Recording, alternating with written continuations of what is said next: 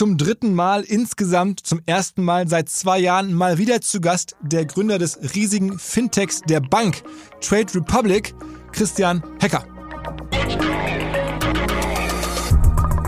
Ich glaube, da sieht man auch so ein Pattern, ne? wer bei uns im Board ist, die schon sehr ambitioniert sind und die auch wirklich echt dich anstacheln, deine Komfortzone zu verlassen. Ja, und das sind dann ganz eigene Typen. Also ich meine zum Beispiel Keith, der war halt nicht nur ein sehr, sehr erfolgreicher VC-Investor, sondern einfach auch wirklich ein exzellenter Operator. Also er hat große Firmen geführt, hat selber zwei Unicorns aufgebaut, war im Vorstand von LinkedIn, von PayPal, von Square. Und das sind dann schon sehr, sehr intensive Diskussionen. Also das hat er mir gesagt, so wenn du ein Joe Fix, also so ein wiederkehrendes Meeting mit einem direkten Mitarbeiter hast und dann machst du eine Strichliste und du fragst dich, vor dem Meeting habe ich jetzt irgendwie ein ungutes Gefühl vor dem Meeting, bin ich irgendwie nervös oder irgendwie freue ich mich auf das Meeting. Und jedes Mal, wenn du dich nicht freust, machst du einen Strich. Erste Mal ist okay, das zweite Mal ist schlecht, das dritte Mal musst du dich wahrscheinlich trennen von dem Mitarbeiter. Ja, also so einfach ist das. Und diese Regel hat sich echt einfach irgendwie bewahrheitet.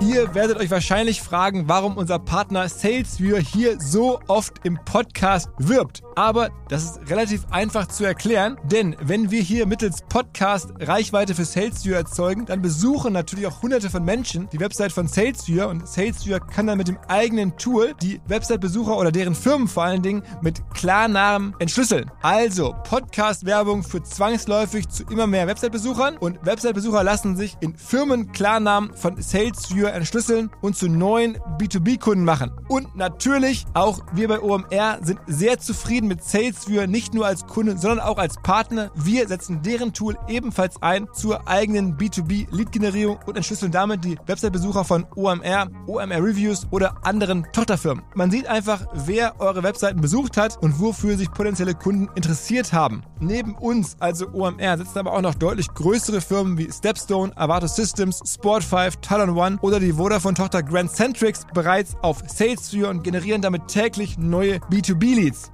SalesViewer ist bekanntlich auf unserem hauseigenen Software-Bewertungsportal OMR Reviews das bestbewertete Tool in gleich drei Kategorien und kann jederzeit kostenlos getestet werden. Wer also sehen möchte, wer auf der eigenen Website drauf war und diese Person dann am besten zu Kunden verwandeln möchte, der kann das alles kostenlos ausprobieren. salesviewer.com slash OMR. Zurück zum Podcast.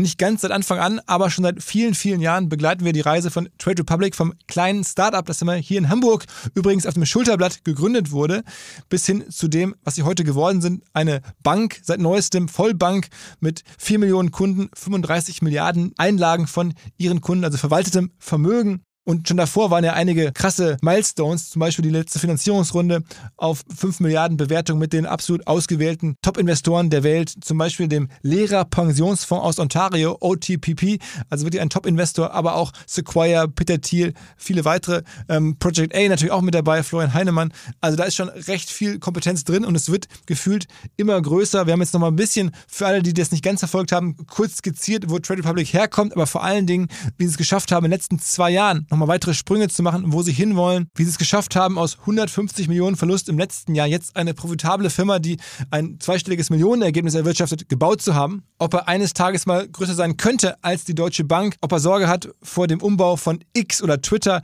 in eine Finanz-App, was ja geplant ist, über welche Werbemaßnahmen er eigentlich seine Kunden überhaupt gewonnen hat und welche ganz konkreten Tipps und Tools ihm seine Investoren so beigebracht haben. Wer übrigens noch tiefer einsteigen möchte, ich habe auch schon versucht zu verstehen, wie sich der Umsatz von Trade Republic genau zusammensetzt, was sie machen, wenn das Payment for Order Flow demnächst wegbricht und all sowas. Aber mein Kollege Kaspar Schlenk von Finance Forward, unserer Schwestermarke, hat ebenfalls mit Christian gesprochen in diesen Tagen im Podcast und nochmal weiter gegraben. All das gibt es im Finance Forward Podcast. Jetzt gibt es hier das große OMR-Gespräch mit Christian Hecker. Auf geht's!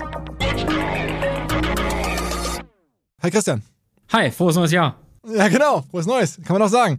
Bei euch ist das frohes Neues ja schon insofern, das letzte war schon relativ frohes Jahr, wenn ich das so richtig verfolge. Ihr habt jetzt irgendwie ein paar Zahlen zum ersten Mal so öffentlich gemacht.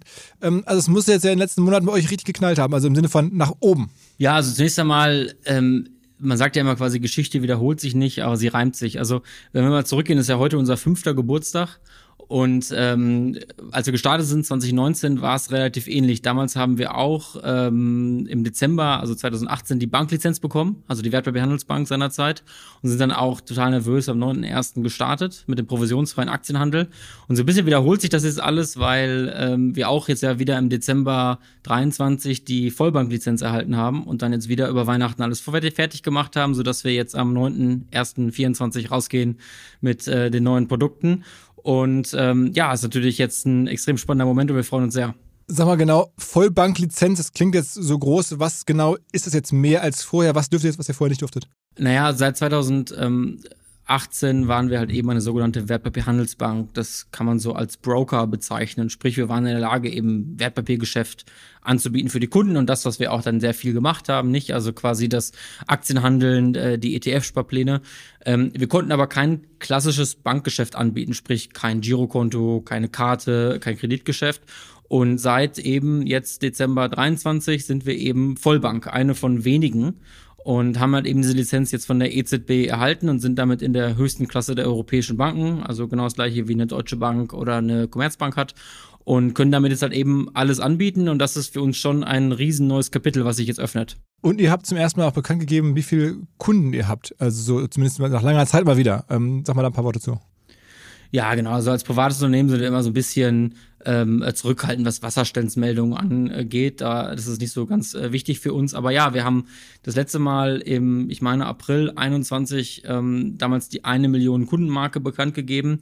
Und ähm, heute jetzt unserem fünften Geburtstag ähm, sagen wir, dass wir mit vier Millionen Kunden der größte Broker in ganz Europa sind. Das heißt, in den letzten fünf Jahren sind wir zum größten Broker und Sparplattform in Europa geworden und haben damit eigentlich jeden klassischen Broker und auch jedes andere Startup ähm, überholt. Und ähm, das eben, weil viele, viele junge Menschen das erste Mal bei uns Geld angelegt haben. Und ähm, damit quasi äh, schließt sich eigentlich ein Kapitel und öffnet sich ein neues. Nur mal so, zu, um die Verhältnisse klar zu machen, vier Millionen Kunden. Wie viele Kunden hat jetzt zum Beispiel die Deutsche Bank? Weiß man das? Was würdest du schätzen?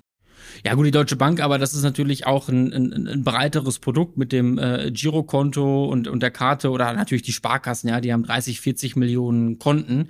Aber wenn es darum geht, eben Wertpapieranlage zu machen, Aktienhandel zu machen, da gibt es keinen größeren ähm, einzelnen Broker in Europa als Trade Republic. Was war in den letzten Jahren nochmal entscheidend? Ich meine, ihr wart ja schon auf dem Weg, als wir das letzte Mal sprachen, ne, als das sozusagen die, die ganze Trade Republic-Geschichte entstanden ist, da war ja schon so ein bisschen klar, wo ihr herkommt, aber was hat euch in den letzten Jahren nochmal so beschleunigt? Also, es waren ja eigentlich jetzt die letzten Monate keine Monate, wo man jetzt über Fintech oder die jetzt wirtschaftlich besonders gut waren, wo die, wo dieser Aktienhype hat ja eigentlich vor anderthalb Jahren ab, abgeflacht und da seid ihr auch schon stark gewachsen, aber wie habt ihr es geschafft, sozusagen jetzt in dieser Nach-Hype-Phase trotzdem weiter zu wachsen? Ja, ich glaube, also wenn wir heute über unseren fünften Geburtstag reden, dann ist es eigentlich schon das neunte Jahr von Trade Republic, ja. Also fühlt man sich auch schon irgendwie sehr, sehr alt. Ähm, denn wir haben ja vor 2019 schon vier Jahre sprichwörtlich in einem Berliner Hinterhof daran gearbeitet, irgendwie alles aufzubauen. Das heißt, ähm, eine Banklizenz oder eine Wertpapierhandelsbanklizenz zu bekommen und die ganze Infrastruktur aufzubauen. Und in der Zeit, ähm, das haben wir ja auch schon besprochen, wollte kein Investor uns wirklich Geld geben. Warum? Alle haben gesagt, ähm, mit 25 eine Bank zu bauen, das schaffst du nicht. Und ähm, noch darüber hinaus, niemand wartet in Deutschland, in Europa auf einen weiteren Broker. Sprich, also ähm, der Markt ist gesättigt, da gibt es keine neuen Wachstumsfantasien. Ähm, und es stimmt natürlich auch, weil einfach, äh, das wissen wir ja alle, irgendwie ähm, der Aktienhandel immer noch so Nischen- oder Elitenprodukt war. Und wenn wir heute reden und wir haben es geschafft, in fünf Jahren eben den größten Broker Europas aufzubauen mit vier Millionen Kunden, dann ist das schon der Beweis dessen, dass in diesen fünf Jahren einfach eine ganz neue Generation von jungen Anlegern und wahrscheinlich auch viele, die hier im Podcast uns gehört haben und jetzt heute zuhören, das erste Mal angefangen haben, ähm, anzulegen. Also 65 Prozent unserer Kunden sind wirklich Erstanleger. Das heißt, unser typischer Kunde ist 30 Jahre alt, so im dritten, vierten, fünften Berufsjahr, ähm, legt das erste Mal Geld mit uns an und zahlt dann wirklich 300, 400 Euro pro Monat ein. Und ähm, diese, dieser Trend hat sich vor, fortgesetzt. Na, wenn wir jetzt zurückgehen, 2020, 2021 hatten wir Corona und da haben natürlich viele Leute äh, ja geungt, naja, da gibt es so eine kleine Generation von Corona-Zockern und wenn der Markt mal einmal wieder schwieriger ist, dann ähm, packen die auch ihre Sachen und gehen alle. Und ich glaube, heute können wir sagen, dass es einfach ähm, nicht richtig gewesen. Also diese Menschen sind gekommen, um zu bleiben. Äh, wir sehen auch 2022, 2023, obwohl die Marktbedingungen ja extrem schwer waren, dass die Menschen weiter angelegt haben und auch heute immer noch an ihren Sparplänen äh, festhalten. Und ähm, das ist natürlich schon eine sehr spannende Entwicklung, ähm, die wir jetzt auch weitergehen wollen in den nächsten Jahren. Seid ihr denn sozusagen jetzt auf so ein bisschen Kollisionskurs untereinander mit den anderen ähm, sozusagen neuen Brands, die man in den letzten Jahren kennengelernt hat? Also ich, mir fällt zum Beispiel N26 ein, ähm, die ja auch aus der klassischen Banking-Welt kommen. Da haben auch viele, die ich kenne, ein Konto oder erstes Einkommen auf, überweisen wir häufig bei OMR hier auf N26-Konten. Ähm, gefühlt von dem, was du jetzt an bei euch beschreibst, geht es ein bisschen in die Richtung. Naja, also was machen die Leute bei Trade Republic? Von diesen vier Millionen Menschen gibt es ähm, sehr, sehr viele, die jeden Monat einen Teil ihres äh, Gehalts nehmen, bei uns einzahlen, wie so ein Sparschwein. Zwei, drei, vierhundert Euro. Und ähm, die dann bei uns inzwischen schon im Durchschnitt 8000 Euro haben. Ja, also das ist quasi das durchschnittliche Vermögen.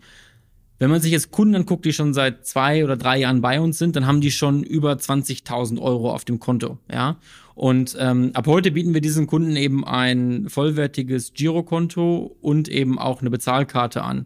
Und die Hoffnung ist natürlich schon, dass dann diese Kunden auch einen weiteren Teil ihres finanziellen Lebens äh, äh bei uns äh, äh, abbilden. Aber das heißt im Umkehrschluss nicht, dass wir jetzt eine klassische Neobank werden wollen. Also das ähm, Daseinsberechtigung von Trade Republic und, und, und, und der Grund, warum wir anbieten, warum wir da sind, ist wirklich einfach, dass Menschen Vermögen aufbauen können. Und ähm, alle weiteren Produkte, wie jetzt zum Beispiel Karte und Konto, sind irgendwie so Hilfsprodukte oder Value-Added Services, damit das äh, noch besser, noch einfacher geht. Ähm, aber das Kern ist wirklich der Vermögensaufbau und das wird sich auch nicht ändern. Von daher, ähm, glaube ich, wollen wir weder Broker noch Neobank sein, sondern sehen uns eher ähm, wie so ein Wealth Manager, wie zum Beispiel Charles Schwab in, in Amerika. Und das treibt uns an das Playbook ist ein bisschen trotzdem erkennbar. Ich habe die Karte schon gesehen, die ihr jetzt rausgibt. Ist ja so eine, so eine, ist das Edelstahl? Auf jeden Fall so eine sehr wertige, richtig, ja, Karte. Ich habe die im Büro ein paar Leuten gezeigt und also, okay, krass, wo hast denn die her? Ähm, also, das ist schon so, über die Karte sozusagen auch kommunizieren, dass die Leute darauf achten. Das ist schon ein bisschen jetzt aber die Idee, ne? Ja, also, ähm, lass uns mal den Namen angucken, Trade Republic, ja. Also das Wichtige haben wir immer gesagt, ist Republic, Republik, ja. Äh, das ist äh, quasi so äh, lateinisch für eine Sache des Volkes. Und eine Republik war meistens die Regierungsform, die die Eliten abgeschafft hat, also früher die Könige geköpft haben, ja. Also jetzt köpfen wir, okay. jetzt köpfen wir keine Leute mehr. Ähm, aber natürlich geht es darum, eigentlich Elitenprodukte aufzubrechen und die jedem zur Verfügung zu stellen. Das haben wir mit dem Aktienhandel gemacht. Ne? 2019 kostete ein Trade 10, 20, 30 Euro. Und heute kannst du bei Trade Republic zu niedrigen Spreads provisionsfrei handeln. Ähm, und das gleiche gilt jetzt auch mit der Karte. Diese Karte ist eine der wenigen Karten in ganz Europa, die ohne Abo-Modell kommt. Das heißt, die kommt kostenlos zu deinem Konto hinzu. Wenn du eine Metallkarte haben willst oder eine Plastikkarte haben willst, gibt es eine einmalige Ausgabegebühr, einfach um die Materialkosten zu bezahlen. Aber dann ist das deine Karte. Dann bietet dir diese Karte eben weltweit kostenloses Geld abheben ja, auch als eine der wenigen Karten äh, in Europa. Und dann kriegst du noch mit jeder Zahlung ein Prozent Safeback zurück. Also Safeback kann man sich so vorstellen, wenn ich Geld ausgebe, ich kauf, gehe zum Beispiel zu Starbucks und investiere dort 30 Euro in Kaffee für mich und meine Freunde, dann erhalte ich ein Prozent dieser Zahlung zurück in meinen ETF-Sparplan, den ich mir selber auswählen kann. Das heißt, mit jeder äh, Aktion des Zahlens spare ich auch. Und ähm, deswegen machen wir so eine verspiegelte Karte, weil wir nicht an so ein Premium-Produkt glauben mit einer schwarzen irgendwie äh, VIP-Karte, sondern eine verspiegelte Karte, ähm, die einfach das zeigt, was wichtig ist, nämlich du. Und ähm, gleichzeitig ist es, und das ist natürlich ein witziger Fun-Fact, eine der schwersten äh, äh, Karten auf der Welt. Das ist schwerer als die Centurion-Karte von American Express. Also für die, die es kennen, das ist diese super teure VIP-Karte. Und die kann jetzt einfach jeder kostenlos haben. Und das heißt halt auch wieder so ein Elitenprodukt, äh, äh, für jeden zu öffnen. Und ähm, na klar, sieht auch cool aus, fühlt sich ähm, äh, cool an und wenn man damit mal bezahlt, ich habe es ein, zwei Mal schon gemacht, ähm, sprechen einen die Kassierer eigentlich immer drauf an. Von daher hat es natürlich auch nochmal einen Marketing-Effekt. Aber ganz generell, also du hast ja gerade so ein bisschen beschrieben, jetzt, was ihr mit der Karte, ähm, also oder der Frage nach, ist das auch eine Marketing-Idee generell, oder was ist eure Marketing-Idee, so viele Nutzer zu gewinnen? Das, da, da muss man einmal verstehen, wo kommen die her, wie ist euch das gelungen? Weil ihr seid ja nicht die Einzigen, die jetzt darum buhlen. Also es gibt nun zahlreiche ähm, Neobanken, die ein bisschen in eure Richtung gehen. Es gibt andere Broker, es gibt die klassischen Institute, hast du schon gesagt. Es gibt auch klassische Broker seit, seit vielen Generationen. Was macht ihr besser? Also ich glaube, wir sind eines der wenigen Fintechs und, und auch Broker oder Institute in Europa, die ähm, einen ganz, ganz klaren Fokus haben. Nämlich wirklich nur auf das Anlegen, nur auf den Sparplan. Und das hat einfach eben mit einer wirklich einfachen, sexy App und einem extrem simplen Preismodell. Ja, also der Handel ist provisionsfrei. Es gibt dort keine Komplikationen, Sternchen, versteckte Kosten etc., sondern wirklich der Sparplan ist kostenfrei. Und jetzt guckt ihr zum Beispiel 2023 an. Wir waren am 4. Januar 23 die erste Bank in Europa, die ohne Sternchen dauerhaft das Zinsumfeld der EZB, damals 2%, an alle Kunden weitergegeben hat. Also ein extrem fairer Move auch, ähm, dass wir 2023 auch nicht geändert haben. Das heißt, auch heute kriegt noch jeder Kunde, Bestands- oder Neukunde eben 4% Zinsen, also den aktuellen Zinssatz.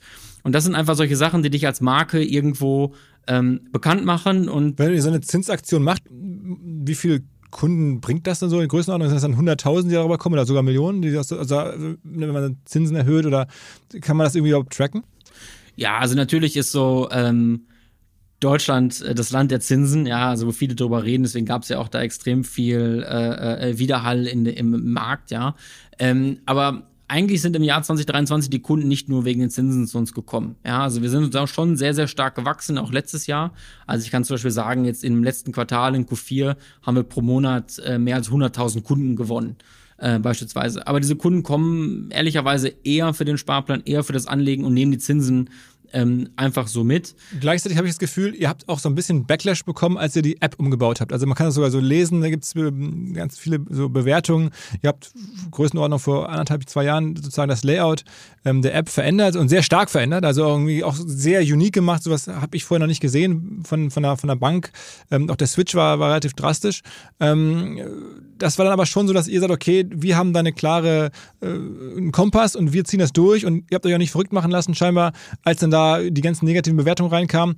Äh, oder warst du da mal äh, zwischenzeitlich nervös oder, oder wessen, wer gibt sowas vor? Also guckst du dir das am Ende an und sagst, okay, nein, so wollen wir jetzt aussehen? Ja, also ich glaube, am Ende des Tages war und ist Red Republic immer eine Produktfirma. Und insofern ist es für mich als Gründer ähm, die erste Verantwortung ähm, zu beschreiben, wo das Produkt hingehen soll. Und ähm, uns war klar, dass das Produkt, mit dem wir gestartet haben, ein einfaches, simples Produkt war, was gut funktioniert hat, aber einfach ähm, zu limitierend ist und einfach so ein bisschen äh, äh, sich öffnen muss. Und deswegen haben wir gesagt, okay, wir haben ganz klare Ideen, wie sich äh, Brokerage und Banking in der Zukunft anfühlen soll und haben darum dann eben diese App gebaut und haben die natürlich auch getestet, haben die zuerst in anderen Märkten ausgerollt und als wir es dann eben in Deutschland getan haben, gab es, wie schon gesagt, das echt viel äh, Gegenwind. Aber weil wir das eben getestet haben, konnten wir dran äh, festhalten. Also was sind diese Prinzipien? Also wir glauben ganz, ganz stark an One Balance. Ja, also quasi du hast eigentlich eine einzige Zahl äh, äh, bei, bei deiner Bank. Also du kennst es wahrscheinlich von deiner Hausbank oder von anderen äh, Neobanken, da hast du dann irgendwie Unterkonten und Unter-Unterkonten und du weißt eigentlich wirklich gar nicht, wie viel Geld ist jetzt in dieser App wirklich drin. Und das ist bei uns nicht so. Es gibt eine Balance. Ähm, viele von den klassischen Banken trennen zum Beispiel zwischen Girokonto und Tagesgeld. Ja, ehrlicherweise hat das gar keine logische Bewandtnis, warum das so sein soll. Das ist ehrlicherweise nur ein Trick, weil du dann vergisst, das Geld auf dein Tagesgeldkonto zu schieben und dann kriegst du halt eben keine Zinsen. Ja, das ist quasi so ein Pattern.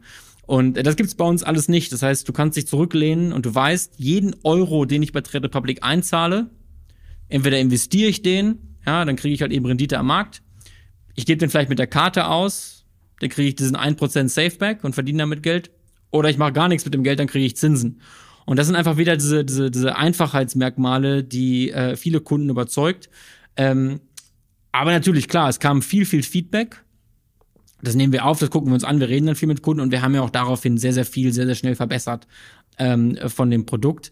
Ähm, aber dieser Schritt musste sein und heute kann ich sagen, äh, äh die Kunden nutzen die neue App ähm, mehr und intensiver als die alte App. Von daher war es ein, ein richtiger und wichtiger Schritt. Okay. Ähm, aber wie verdient ihr dann Geld? Also ich meine, zwischenzeitlich hattet ihr, glaube ich, auch hohe Verluste und das ist auch insofern kein Problem, weil ihr habt ja auch sehr viel Geld über Fundings aufgenommen. Also ihr müsstet äh, nach meiner Rechnung noch irgendwie, eine, weiß ich nicht, eine, eine, eine neunstellige Summe mal mindestens auf dem Konto haben. Also das ist alles nicht, nicht schlimm, aber es gibt so die, die Info, dass ihr irgendwie auch mal ein Jahr hattet mit über 100 Millionen Verlust. Ähm, jetzt seid ihr profitabel geworden. Ähm, auch das war jetzt kürzlich irgendwie die Presseinfo. Ähm, wo kommt das Geld bei euch her? Erklär das mal, wo es aktuell herkommt und wo es auch in Zukunft herkommen soll, weil ein paar Sachen ändern sich ja auch. Ja, ich glaube, es ist wirklich zentral. Also als wir vor fünf Jahren hier saßen und noch mit deinem Kollegen äh, Kaspar Schlenk bei der Gründerszene, ähm, haben wir uns heute noch dran erinnert, äh, war ich fürchterlich mit Fieber krank und dann hatten wir das erste Interview, war ich ganz nervös. Und da war natürlich auch die erste Frage, provisionsfreier Aktienhandel, wie funktioniert denn das überhaupt? Und ähm, die Wahrheit ist, du verdienst mit Brokerage-Geschäft Geld. Ja, also quasi du kriegst von der Börse Geld, das nennt man Payment for Order Flow. Du kriegst über den Emittenten Geld, also von einem ETF oder Derivate-Emittent. Ja, ähm, und gleichzeitig gibt's bei uns ja noch diese Fremdkostenpauschale von einem Euro. Ja, das sind so drei Erlösquellen. Und ähm, wir haben immer darauf geachtet, dass das Grundprodukt in sich ähm, profitabel ist. Das heißt, wirklich jeder einzelne Trade, jeder einzelne Kunde hatte einen positiven Deckungsbeitrag. Ja, das heißt also quasi mein Gross Profit, mein Rohertrag ähm, war relativ hoch und immer schön äh, ist immer schön gewachsen. Ähm, wenn ich jetzt Verlust gemacht habe, dann war das eine sehr bewusste Entscheidung, ähm, wo ich das Geld investiert habe in drei Sachen. Entweder in Mitarbeiter, das heißt, ich habe einfach neue Leute eingestellt, damit ich schneller, größer, besser ähm, neue Produkte bauen kann. Ähm, oder aber in Marketing, ja, also ich habe viel Geld bei Facebook und, und Google gelassen. Ähm, oder aber eben so Einzelprojekte wie zum Beispiel die Vollbank. Ja, das kostet natürlich auch einen zweistelligen Millionenbetrag, äh, so eine Vollbank zu gründen und hinzubekommen. Und ähm, das konnten wir machen, weil einfach in dem damaligen Zinsumfeld, also ne, 0% Zinsen, ähm, das auch gewollt war von Investoren. Ähm, als wir dann aber gesehen haben, 2022, es gibt diesen schrecklichen Krieg, es gibt höhere Zinsen, es, es gibt eine große Unsicherheit, was die Rezession macht, dann wirst du als Broker davon immer doppelt getroffen. Ja, also im Positiven wie im Negativen. Also als wir 2020 hatten, als die äh, Zinsen unten waren, ja, dann sind die Venture Capital Bewertungen sehr, sehr hoch. Und die Börse ähm, ähm, hat im Zweifelsfall sehr, sehr hohe Handelsumsätze. Die Leute traden viel, weil das, weil die Aktien nach oben gehen. Ja, das ist also ein doppelter positiver Effekt. Aber das geht natürlich auch nach unten so. Sprich, wenn die Zinsen nach oben gehen, dann gehen die Venture Capital Bewertungen nach unten und es wird unglaublich schwierig für dich Geld einzusammeln. Und gleichzeitig gehen die Börsenumsätze auch nach unten und du verdienst im Zweifelsfall weniger Geld. Das haben wir sehr, sehr früh 2022 gesehen und uns war klar, ich bin ja auch ein langweiliger Westfale, ähm, erstmal sichern das, was man hat. Und somit haben wir damals halt eben viele Investitionsprojekte auf den Prüfstand gestellt, haben ähm, auch die Firma restrukturiert, uns auch von einer Handvoll von Mitarbeitern eben äh, trennen müssen und haben gleichzeitig aber eben auch das Marketing drastisch reduziert. Und das hat eben dazu geführt, dass halt eben dieser hohe Rohertrag, also das gesunde Kerngeschäft sich voll durchgezeigt hat. Und somit konnten wir 2023 und das trotz Weitergabe der Zinsen, ne, der EZB-Zinsen, haben wir eins und eins die Vorteile an den Kunden weitergegeben, ähm, profitabel waren. Und nicht irgendwie profitabel, sondern äh, wirklich ähm, Bottomline profitabel. Also wir, haben, wir waren net profitabel, ja, ganz unten, haben also äh, äh Steuern de facto bezahlt und ähm, haben als solches halt eben äh, äh, einfach unsere Funding-Basis weiter ausgeweitet. Und ähm, das ist natürlich schon so ein bisschen der Beweis, dass dieser provisionsfreie Aktienhandel in sich gesund ist und in sich funktioniert. Und das ist natürlich eine sehr, sehr wichtige Botschaft für uns. Aber eine von diesen gerade beschriebenen Säulen bricht ja demnächst weg, und zwar dieses Payment for Order Flow, also der, sozusagen die, die Zahlung von den, ähm, also die, oder wo ihr dafür bezahlt werdet, dass ihr jemandem eure äh, Trades gebt zur Durchführung, das ist dann zukünftig nicht mehr erlaubt, dafür zu bezahlen.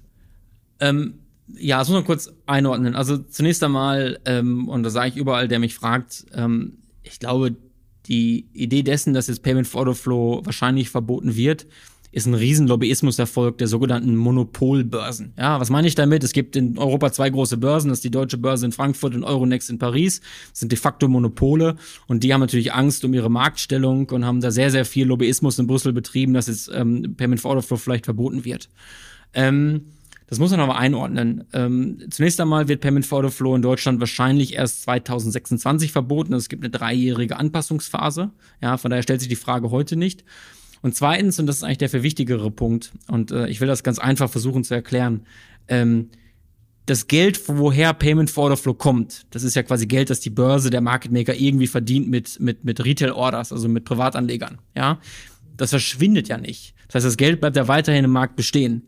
Und ähm, wir werden stark dafür kämpfen, dass dieses Geld nicht verschwindet. Also man darf jetzt also sich nicht so vorstellen, dass es einfach dieses Gesetz kommt und wir erhöhen die Preise und äh, die Börse macht eine positive Gewinnwarnung, weil hurra, jetzt kriegt sie auf einmal ganz viel mehr Geld. Das wird ja nicht passieren.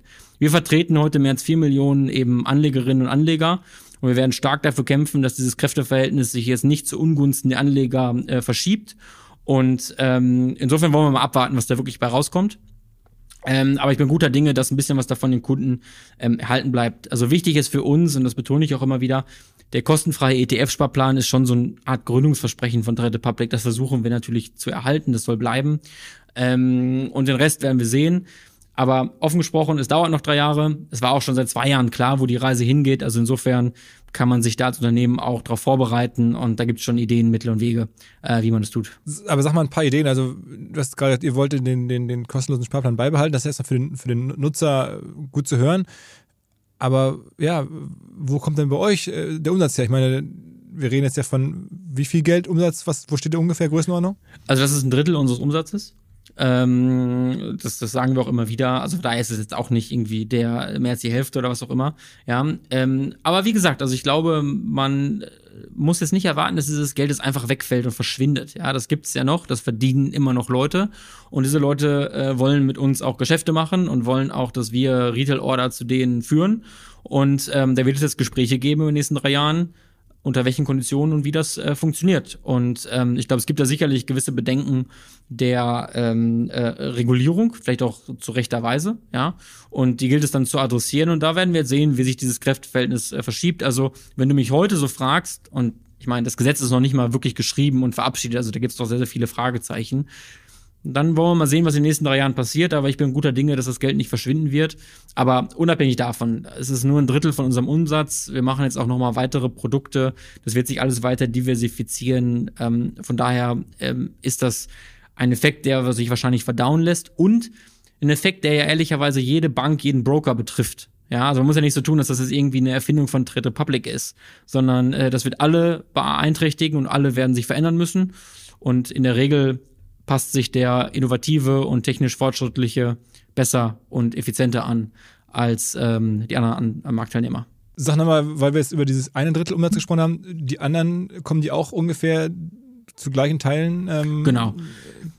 Also ein Drittel ist halt eben diese Fremdkostenpauschale und ein Drittel ist halt eben diese äh, äh, äh ja sogenannte Revenue Share mit den Emittenten. Ja, also wenn du zum Beispiel einen ETF kaufst, dann hat er ja auch gewisse Kosten und da gibt der Emittent dann eben auch einen Teil äh, äh, zurück und das ist dann so jeweils ein Drittel. Also das, das, ich hatte ja vor ein paar Wochen mal den Chef von BlackRock äh, zu Gast hier im Podcast und ähm, das wäre dann so jemand, der euch dann da sozusagen was zurückgibt, wenn man dann über euch irgendwelche äh, BlackRock, in dem Fall heißt es glaube ich dann X, äh, heißt X-Tracker oder so. Ah. Ähm, X-Tracker ist die äh, Konkurrenz. Oh, oh, oh, oh, oh, oh. ähm, wir rausschneiden. Äh, iShares, ähm, wenn, wenn man dann irgendwelche iShares über euch ordert, dann, ähm, dann äh, sozusagen lässt sich das BlackRock irgendwie ein bisschen was kosten und gibt euch dafür ein bisschen was dafür zurück. Ja, genau. BlackRock verdient damit ja eben auch Geld und ähm, will dann eben seine Produkte vertreiben und gibt dann einen Teil davon äh, zurück. Und wie gesagt, also ich glaube, wenn man sich das einmal so ein bisschen vereinfacht vorstellt, ähm, in den letzten 10, 20 Jahren haben die Banken, Broker und Börsen irgendwie den Kunden erzählt, das Geschäft, was du machst, das ist irgendwie super teuer, super kompliziert und eigentlich gar nichts wert und das will auch keiner haben. Ja? In Wahrheit hat dieses Geschäft einen extrem hohen Wert. Und äh, wenn man erstmal ein paar Kunden hat, so wie wir, dann kann man an den Verhandlungstisch gehen und relativ selbstbewusst auftreten und sagen, naja, das Geld muss dem Kunden ja wohl zufließen. Und das tut er eben bei Trade Republic, weil wir bieten ja de facto den Handel provisionsfrei ähm, an. Und äh, eben nur deswegen, weil wir einfach an den Verhandlungstischen ähm, für den Kunden sehr gute äh, Deals erzielen können. Das heißt, man muss sich so wirklich so vorstellen, also dass dann du auch selber da dann sprichst mit dem Chef von BlackRock und dann über sowas verhandelt wird? In letzter Instanz? Ja, klar, am Ende des Tages schon. Also wir sind ähm, sicherlich ein sehr großer Vertriebspartner für ETFs in ganz Europa, ja, also sehr relevant.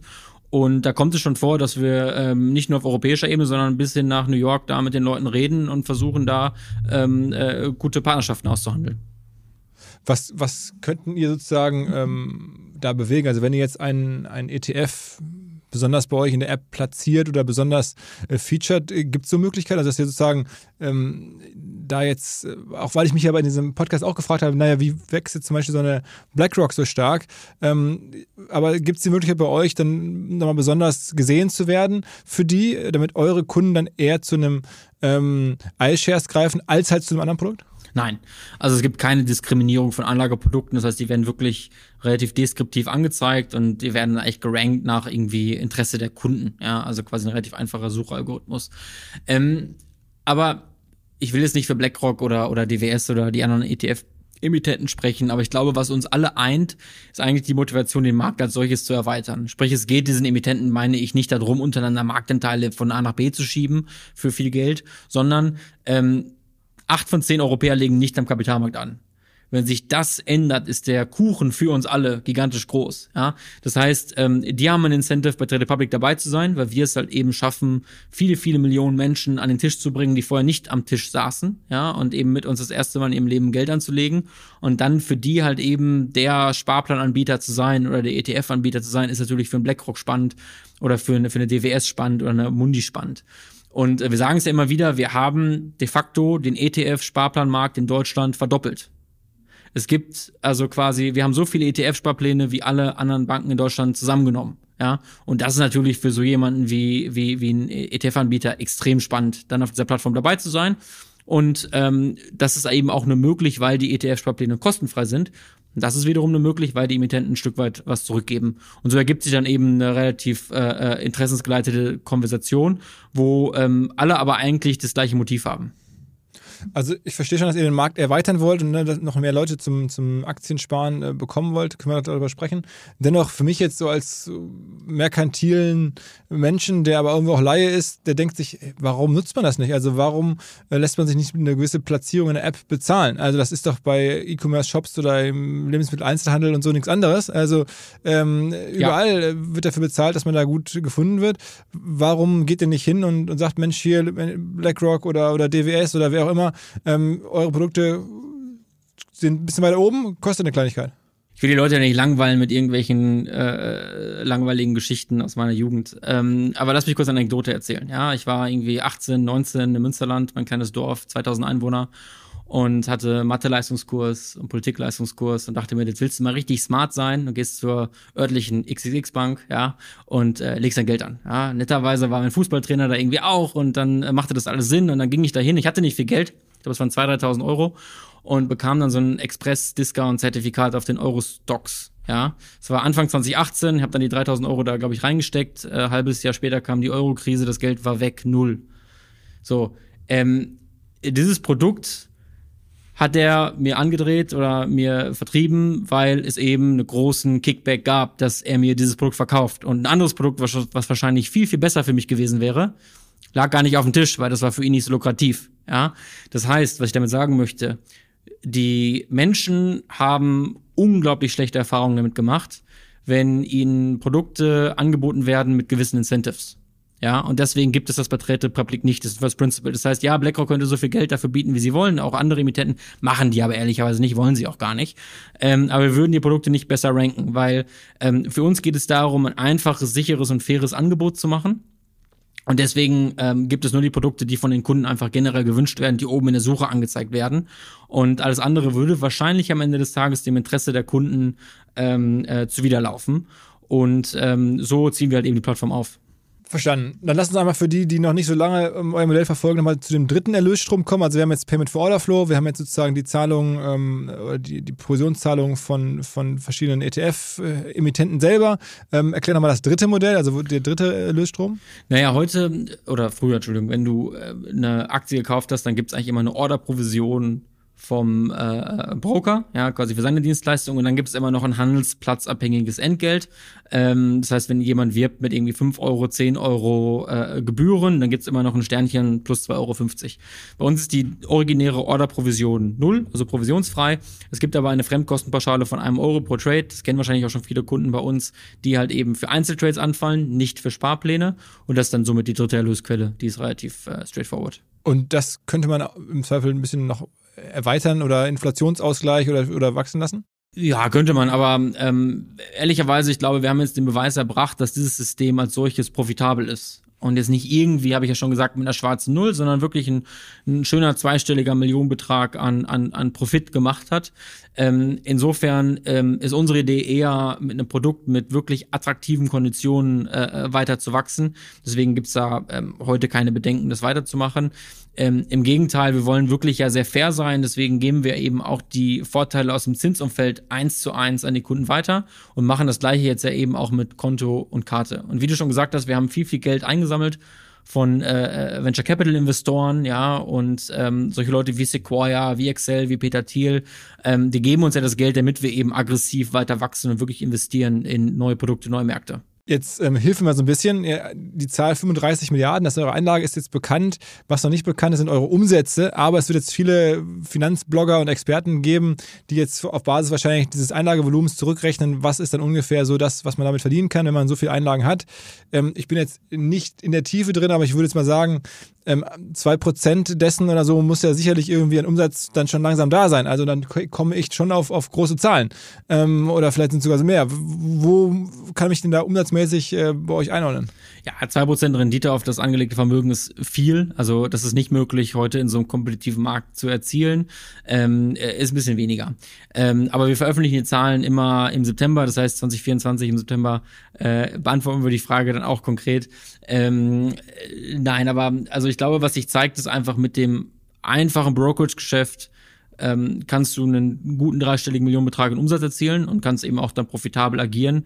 Ähm, und das ja, wie gesagt, auch in einem Marktumfeld, was sehr, sehr schwierig ist. Also wir reden ja darüber, dass 2023 die Kunden nur einen Bruchteil davon gehandelt haben, wie sie eigentlich mal 2021 gehandelt haben. Ne? Also als wir diese große GameStop-Boom-Phase hatten, die wir damals ja auch aus der ersten Reihe begleitet haben äh, mit dem Podcast. Ja. Ähm, und äh, deswegen, also ich glaube, in solchen Phasen kann so ein Modell profitabel sein. Und der nächste Bullenmarkt kommt bestimmt und äh, dann, dann wird es auch weiter wachsen. Aber es geht uns auch eben auch darum, das äh, Angebot weiter zu diversifizieren ähm, und deswegen ist halt eben auch mit der Vollbank-Lizenz äh, weitere Produkte. Würdest du heute sagen, nach den äh, Multiple-Veränderungen im Venture Capital-Umfeld, ähm, und der ja damals schon sehr hohen Bewertungen, die ihr gehabt habt, also als ihr vor zwei, drei Jahren geraced habt, oder ihr habt ja sogar vor einem Jahr, glaube ich, nochmal eine kleinere Runde gemacht, also kleiner in euren Verhältnissen, ähm, äh, haben wir, glaube ich, gesprochen über eine Firma, die jetzt, je nachdem, wie man es nimmt, so um die vier, fünf Milliarden wert ist. Ähm, da war dann immer die Rede davon, da müssten die jetzt erstmal reinwachsen.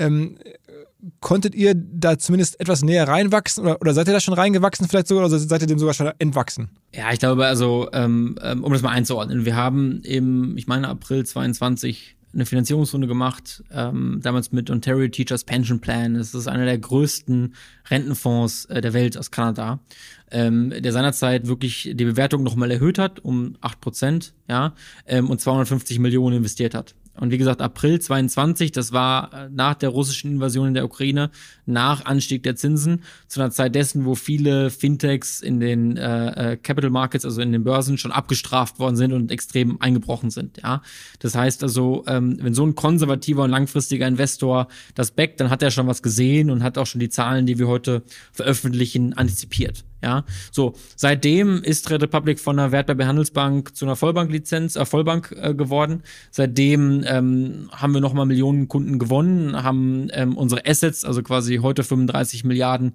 verdoppelt in 2023 und sind profitabel, also viele, viele wertbildende Maßnahmen. Ähm, aber trotzdem, ich meine, da muss man doch ehrlich sein, ähm, in dem Moment, wo die Zinsen auf vier Prozent sind, so wie gerade, macht fast kein Venture Case weltweit Sinn. Kann er nicht. Ja, also quasi das Umsatzwachstum, an das du glauben musst, das Profitwachstum, an das du glauben musst, muss ja so gigantisch sein, da, das macht für fast keine Firma wirklich Sinn.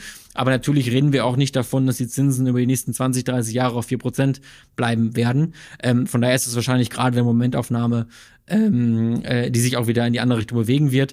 Ähm, fest steht, wir haben heute ähm, äh, einen hohen dreistelligen Millionenbetrag auf dem Konto, wir sind profitabel, ähm, wir wachsen nachhaltig. Ähm, also da gibt es noch viele, viele Jahre, wo wir kein Funding, weiteres Funding äh, benötigen, wenn überhaupt. Ähm, und äh, die Chance, die vor uns liegt, Sprich, eine neue digitale Bank aufzubauen, bei der Menschen, junge Menschen einen Teil ihres Vermögens aufbauen, ist echt gigantisch. Also da ist noch viel Luft nach oben, was unsere Bewertung erzielen kann. Das heißt, wir werden jetzt von euch sozusagen auf der Funding-Seite erstmal eine Weile lang nichts hören und dann vielleicht eines Tages, wenn die äh, Zinssituation wieder eine andere ist und das attraktiver generell ist, dann kommt vielleicht mal in drei, vier Jahren der IPO. Ja, also wir haben das Glück, dass mit unseren Investoren, also einmal so ein großer Pensionsfonds, dann Sequoia, die nicht nur selber investiert haben, sondern auch mit ihrem Public Markets Fund, eigentlich Investoren da sind, die sogar über ein IPO hinaus investieren. Das heißt, da gibt es keinen wirklichen Druck, jetzt irgendwie einen Exit zu machen. Ähm, und lass uns lieber darüber sprechen, was jetzt gerade für Möglichkeiten da sind. Also wir reden über wirklich eine gigantische Rentenlücke, ähm, die, wenn man die Zahlen sieht, einem echt Angst machen. Ja, also das wird echt fast jeden Hörer hier heute betreffen. Und äh, wir reden darüber, dass immer noch acht von zehn Europäer ihr Geld nicht anlegen. Ja, das heißt, wenn diese Menschen mal anfangen, ihr Geld anzulegen, entsteht ein riesiger Markt. Was haben wir gesagt? Wir haben gesagt, wir haben vier Millionen Kunden, die im Durchschnitt 30 Jahre alt sind und jeden Monat Geld einzahlen. So, wenn du heute 30 bist, dann ist die wahrscheinlich gute Nachricht, dass du dein Vermögen noch verfünf bis zehnfachen wirst in den nächsten 20, 30, 40 Jahren. Ja, ein Großteil des Wohlstands kommt ja erst noch, wenn du wirklich dann 40, 50, 60 bist. Und stell dir mal vor, wir können heute mit diesen Kunden, mit diesen vier Millionen Kunden ähm, weiter wachsen. Ja, dann kannst du wahrscheinlich eine der größten ähm, ähm, Asset äh, Bases äh, Europas aufbauen und eine Firma, die wirklich eine ganze Generation von Europäern mit einer möglichen Altersvorsorge ausstattet. Und da ist die Fantasie, was das wert sein kann, schon extrem groß. Mhm. Aber wie macht man das denn? Wie kriegt man denn diese Menschen jetzt sozusagen zu Anlegern? Also ich meine, dass die da jetzt selber irgendwann drauf kommen, vielleicht weil sie merken, äh, meine Rente, die Bescheide, die ich da bekomme, die sehen äh, ein bisschen, bisschen zu klein aus für die Zukunft. Ähm, dann, was kann ich denn noch tun? Also sozusagen die Eigeneinsicht äh, ist das eine. Aber muss man nicht dann doch nochmal lauter werden? Muss man sich doch noch, nicht nochmal irgendwo konkreter irgendwie engagieren, äußern? Oder, oder glaubst du, das wächst so automatisch euch langsam zu? Naja, also ich würde schon sagen, dass wir relativ viel gemacht haben in den letzten Jahren, um auf das Thema ähm, ähm, Rentenlücke äh, äh, aufmerksam zu machen. Also ich meine, die Kollegen von Finanzszene machen sich ja schon über mich lustig, ja, ähm, als August Bebel der Fintech-Szene. Ja, genau. ja, ja. Ähm, aber es ist ein Hut, den ich gerne trage. Ähm, Nein, also ich, also ganz ehrlich, nach jetzt fünf Jahren und nachdem ich ja auch irgendwie hunderttausende Kunden selber getroffen habe, bin ich der Überzeugung, dass wir eigentlich kein Erkenntnisproblem haben. Viele junge Leute sind smart, die wissen ganz genau, dass sie eigentlich was machen müssten. Das Problem für diese Menschen war lange Zeit, es ist zu kompliziert, sie verstehen gar nicht, was abgeht und haben gar keinen Zugang dazu, wenn sie zu einer klassischen Bank gehen. Und es ist einfach zu teuer. Ja, sprich, also wenn du 15 Euro bezahlst, kannst du mit deinen 300, 400 Euro einfach dann auch zu Hause bleiben, weil es macht gar keinen Sinn, irgendwie anzulegen. Und diese Menschen haben wir das erste Mal in ihrem Leben dazu befähigt, eben anzulegen. Und ähm, mit vier Millionen sehen wir jetzt eben auch, dass das wirklich sehr, sehr viele Menschen gemacht haben. Das sind vor allem erstmal deutsche Kunden, weil wir ja die ersten zwei Jahre in Deutschland waren. Heute sind wir in ganz Europa aktiv. Das heißt, die Fantasie, was du erreichen kannst in diesen 17 europäischen Märkten, wo die Rentenlücke ehrlicherweise genau die gleiche ist, ähm, ist sehr, sehr groß. Und ein Teil davon ist halt eben, dass wir uns jetzt dem Girokonto und der Karte öffnen, weil ähm, zwei von zehn Europäer ne, legen an. Das heißt, du musst da echt die Leute überzeugen und viel Aufbauarbeit machen. Aber zehn von zehn Europäer haben ein Girokonto. Und vielleicht die Kunden, die nur für die Karte zu uns kommen, ja, die haben irgendwie äh, Kaspers äh, sehr boomerisch Flexen genannt, ja, also Leute, die mit unserer Karte flexen wollen, ja, weiß nicht, was das heißt, muss ich noch nachgucken. Ähm, die ähm, holen sich diese Mirror-Karte, ja, und ähm, selbst wenn sie nicht wollen, um diesen 1% Safeback zu bekommen, müssen sie einen Sparplan anlegen. Und wenn sie dann ein Jahr lang diese Karte äh, nutzen und flexen, dann ähm, kriegen sie ja irgendwie einen Sparplan und beginnen vielleicht dann damit bei uns eben diese Sparplan-Journey äh, äh, zu beginnen. Und das ist natürlich schon für uns eine sehr spannende Maßnahme, um einfach den adressierbaren Markt über Nacht zu verfünffachen.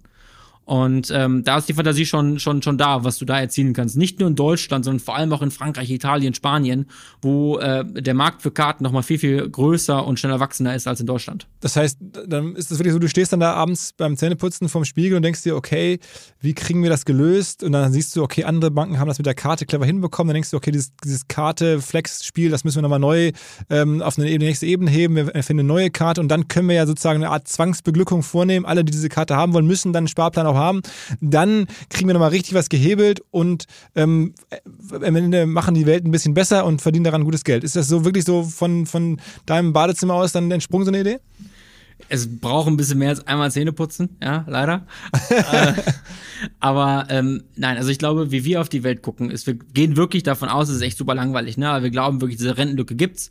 Und ähm, in den nächsten zehn Jahren werden noch mehr Millionen Menschen in Europa sich fragen, was mache ich mit meinem Geld? Hoppla, ich muss es irgendwie vorsorgen. So. Also äh, ganz kurz, Rentenlücke gibt's deswegen vor allen Dingen demografische Entwicklung, immer mehr äh, Menschen, die länger leben, äh, die älter sind, die eine Rente beziehen wollen, aber immer weniger, die sozusagen die Umlage erarbeiten wollen äh, oder können. Ähm, und deswegen fehlt einfach dann irgendwann äh, Geld für die, alle, die anspruchs, anspruchsberechtigt sind, weil nicht mehr genügend Menschen einzahlen. Ganz genau. Also das Problem für, für, für dich als jetzt irgendwie 25-jährigen Hörer ist, dass du wahrscheinlich dein ganzes Leben lang in die Rentenkasse einzahlen wirst und wenn du dann mal in Rente gehst mit 65, wird die Rente nicht mehr deine Wohnungskosten in Berlin bezahlen. Punkt. Das ist einfache Mathematik, die ist hart und einfach, die kannst du ausrechnen. Und ähm, Deutschland kann gar nicht so reich sein, um diese Rentenkasse weiter zu subventionieren, dass das irgendwie funktioniert. Ja. Also muss ich jetzt schon sagen, aus, aus dem Bundeshaushalt werden jetzt schon jedes Jahr Milliarden ähm, abgezogen. Jeder fünfte Euro geht in die Rentenkasse. Also es gibt ja immer diese coolen Flussdiagramme, ja. Und wenn du dann anguckst, wie viel geht in die Rentenkasse, das ist mit Abstand, mit Abstand der größte Teil. Also jeder fünfte Euro an Steuern, den die Bundesrepublik Deutschland annimmt, geht in die Subventionierung der Rentenkasse. So. Also das ist ja ein Problem für unser, für unser Land. Ne? Ich muss einmal noch größer aufzumachen ja. für alle, die das nicht so im Blick haben.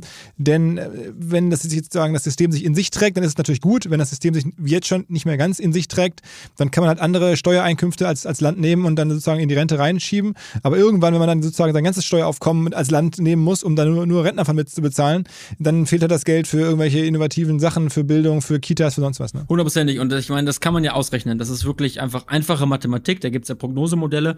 Und ich kann dir sagen, dass kluge Leute ausgerechnet haben, 2035 bis 2040, also nicht mehr allzu lange, muss jeder zweite Euro in die Rentenkasse gehen. Und es geht natürlich nicht. Ja, wir brauchen Geld für Sicherheit, für irgendwie äh, äh, Sozialleistungen, für Umweltschutz. Das sind ja alles extrem wichtige Projekte, die uns auch allen am Herzen liegen. Und wir glauben ja nicht, dass jeder zweite Euro in Deutschland mal in die Rentekasse fließen wird. Ja, das Geld muss ja irgendwo herkommen. Und ähm, wir fahren da wirklich auf dem Eisberg zu. Und das wird immer mehr klar werden. Und viele junge Menschen begreifen mir einfach auch schon, dass das Versprechen der Rente so an sich nicht mehr verlässlich ist und starten dann eben selber mit zu vorsorgen. Deswegen kann ich einfach nur jedem zurufen, wenn du heute 25, 30 Jahre alt bist und du hast keine private Altersvorsorge, dann wirst du mit an Sicherheit grenzender Wahrscheinlichkeit in Altersarmut leben. Punkt. Da gibt's einfach fast keine Unsicherheit in diesem Satz. Der wird so passieren. Und das haben aber schon viele Leute begriffen und fangen jetzt eben deswegen an, ähm, äh, bei uns, mit uns äh, vorzusorgen. Okay, also das heißt, ihr versucht da sozusagen alles, ihr findet neue Karten, ihr sagt den Leuten dann, ihr habt zwangsweise jetzt einen Sparplan, wenn ihr diese Karte ähm, aktivieren wollt. Noch andere Maßnahmen, die ich übersehen habe, die ihr, ich meine, das ist Safeback, du hast gerade Safeback genannt, Cashback ist ja auch so irgendwie ein anderer Begriff für das Gleiche, ist ja auch schon ein bisschen nach wie vor ungewöhnlich, dass ein Broker, dass eine Bank um die Ecke kommt ähm, und sagt, ab jetzt bekommt ihr, wenn ihr diese Karte nutzt, irgendwie einen Teil des Kaufpreises.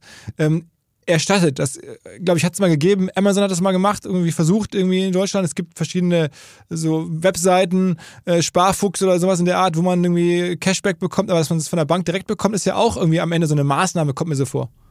Ja, genau, aber ich glaube, das haben die Leute auch über den provisionsfreien Aktienhandel vor fünf Jahren gedacht. Ne? Das ist irgendwie ein Marketing-Gag und das wird auf gar keinen Fall dauerhaft funktionieren. Heute wissen wir, es hat funktioniert.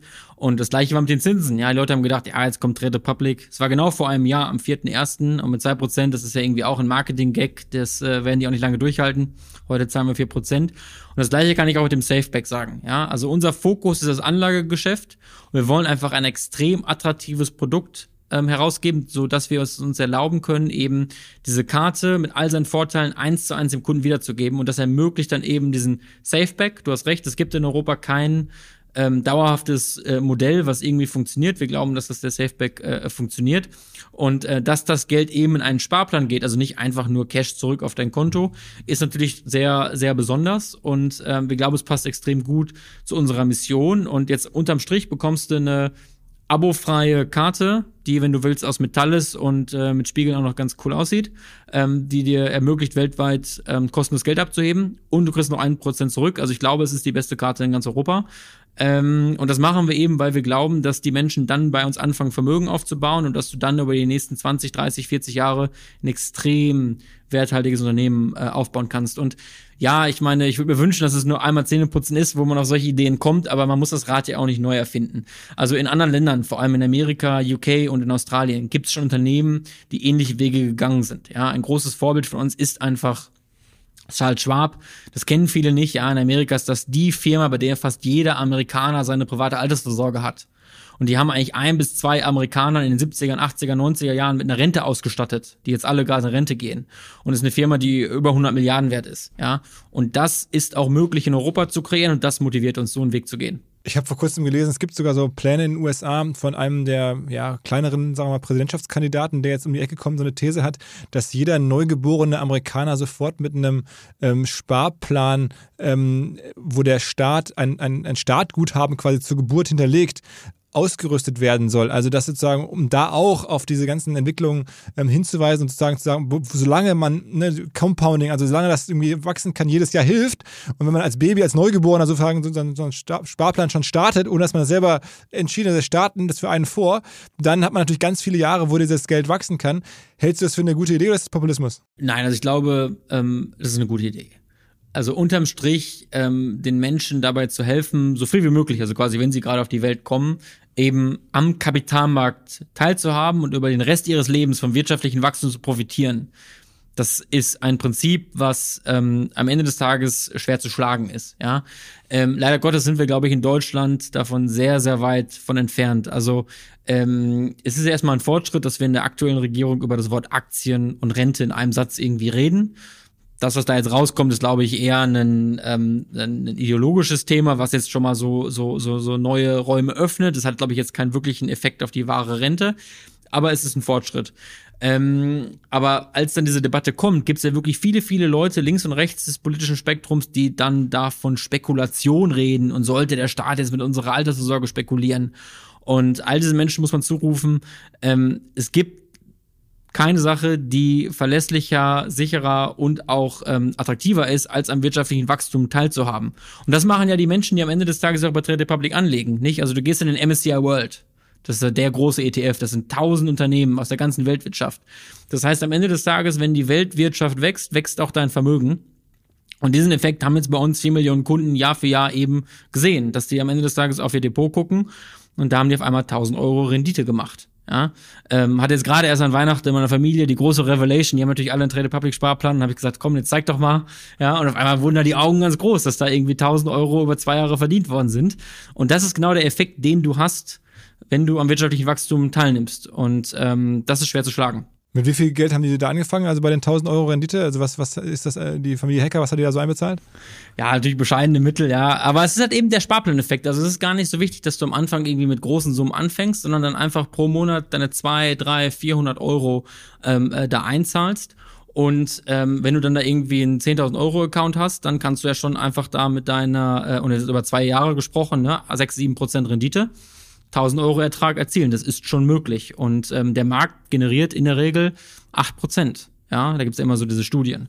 Und ähm, 8% Eigenkapitalrendite, also auf dein investiertes Vermögen, ist schon echt ähm, sehr nachhaltig und daher kommt viel äh, Geld bei rum. Ist es eigentlich so, dass ihr jetzt schon, ähm, also ich glaube, es ist de facto so, dass ihr jetzt andere Bereiche anfangt zu disruptieren. Also ihr habt da euer Modell, ähm, mit dem ihr gutes Geld verdient und sagt dann auch irgendwie mit dem Konto selber müssen wir kein Geld verdienen, deswegen gibt es das Konto umsonst. Es gibt jetzt irgendwie sogar dieses Safeback oder Cashback, ähm, das andere Banken nicht anbieten. Ähm, also das heißt, wenn, oder wie, wie glaubst denn du, dass die Kollegen, sagen wir mal, von N26 das finden, was ihr da gerade so macht? Also was wird das denken denn so ein Valentin Steif darüber?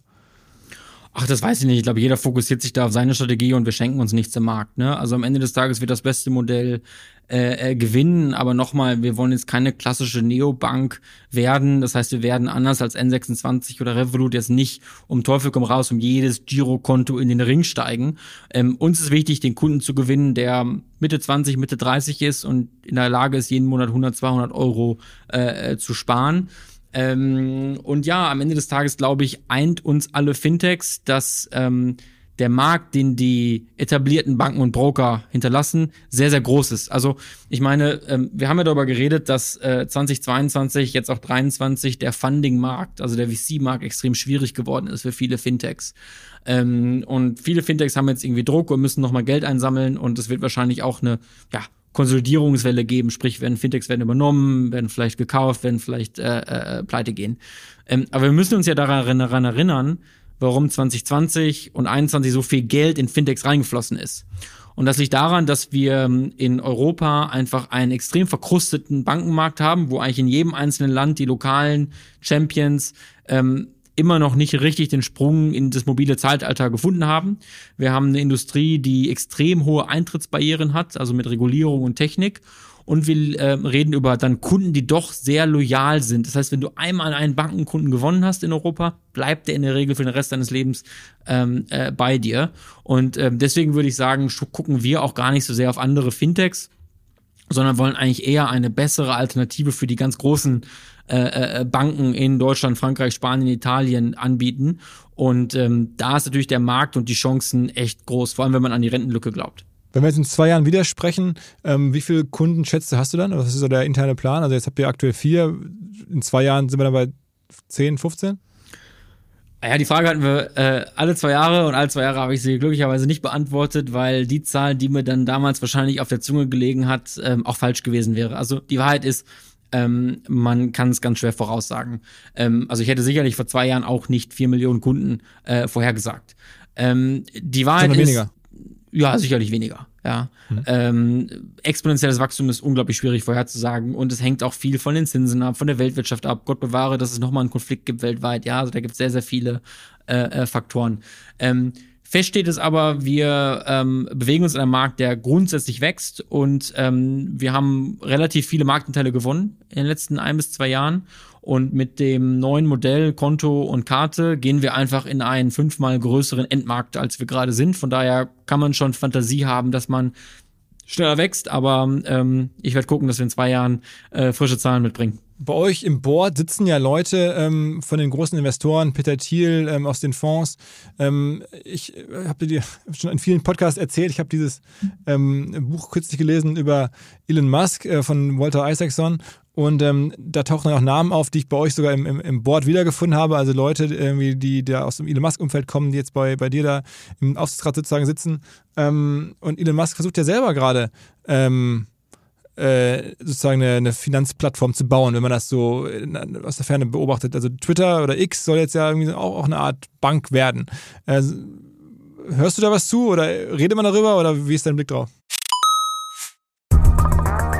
Was mir bislang überhaupt gar nicht klar war, ist, jeder Hersteller von Produkten jeglicher Art kann ein Volksprodukt sein in Kooperation mit der Bild. Das ist insofern natürlich spannend, weil die Bild eine Wahnsinnsreichweite hat, fast 50 Prozent der deutschsprachigen Bevölkerung erreicht und halt dieses Label Volksprodukt vergibt an Partner. Seit 21 Jahren machen sie das. Mittlerweile gibt es 220 verschiedene Volksprodukte und es werden weitere gesucht. Es gab schon Zahnbürsten, Volksakkus, aber auf der Website habe ich gesehen, sie suchen zum Beispiel einen Partner für eine Volkszahnzusatzversicherung oder für eine Volkspizza oder für einen Volksstaubsauger. Also, wer solche Produkte herstellt und auch in größerer Kapazität produzieren könnte, denn erfahrungsgemäß spricht der Verkauf nach einer solchen Kampagne ziemlich an, wendet euch bitte an den Vermarkter der Bild. Die Firma heißt Media Impact. Und Media Impact sagt übrigens auch, dass 80% derjenigen, die schon mal eine Kampagne in dem Bereich gebucht haben, das wieder tun. Wer jetzt hier erstmals von dieser Möglichkeit gehört hat, bekommt auf seine erste Buchung auch ein Media-Bruttovolumen von 220.000 Euro